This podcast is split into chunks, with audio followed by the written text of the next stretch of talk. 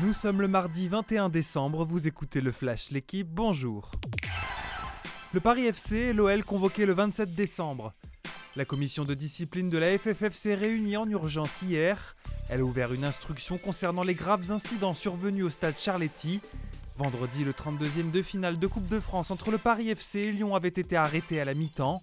Les décisions de la commission concernant le sort du match seront connues le 28 décembre, soit quelques jours avant les 16e de finale.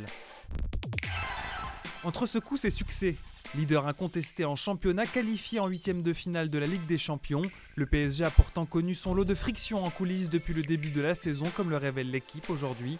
Les écarts des Sud-Américains, objets de tension dans le vestiaire, la concurrence potentiellement explosive au poste de gardien, autant de sujets problématiques dans la quête de succès européen du PSG, car pour gagner, Paris devra éviter que les tensions internes ne deviennent des fractures.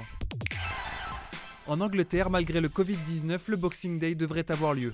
Réunis hier, les clubs de Première Ligue ont choisi de maintenir les trois journées prévues entre le 26 décembre et le 3 janvier. Mais selon la BBC, la 20e journée prévue le 28 décembre pourrait être entièrement reportée. Hier, la Première Ligue a annoncé 90 cas de Covid détectés au cours de la semaine dernière, deux fois plus que la semaine précédente. Alexis Pinturo le dit lui-même, le gros globe est déjà hors d'atteinte. Le Savoyard s'est raté dimanche et hier au géant d'Alta Badia en Italie.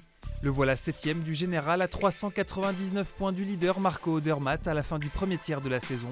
Le tenant du titre devrait donc faire l'impasse sur les deux Super G de Bormio la semaine prochaine pour se consacrer à des tests de nouveaux skis plus longs censés lui apporter plus de vitesse, avec en ligne de mire les JO d'hiver de février à Pékin et pourquoi pas une première médaille d'or olympique.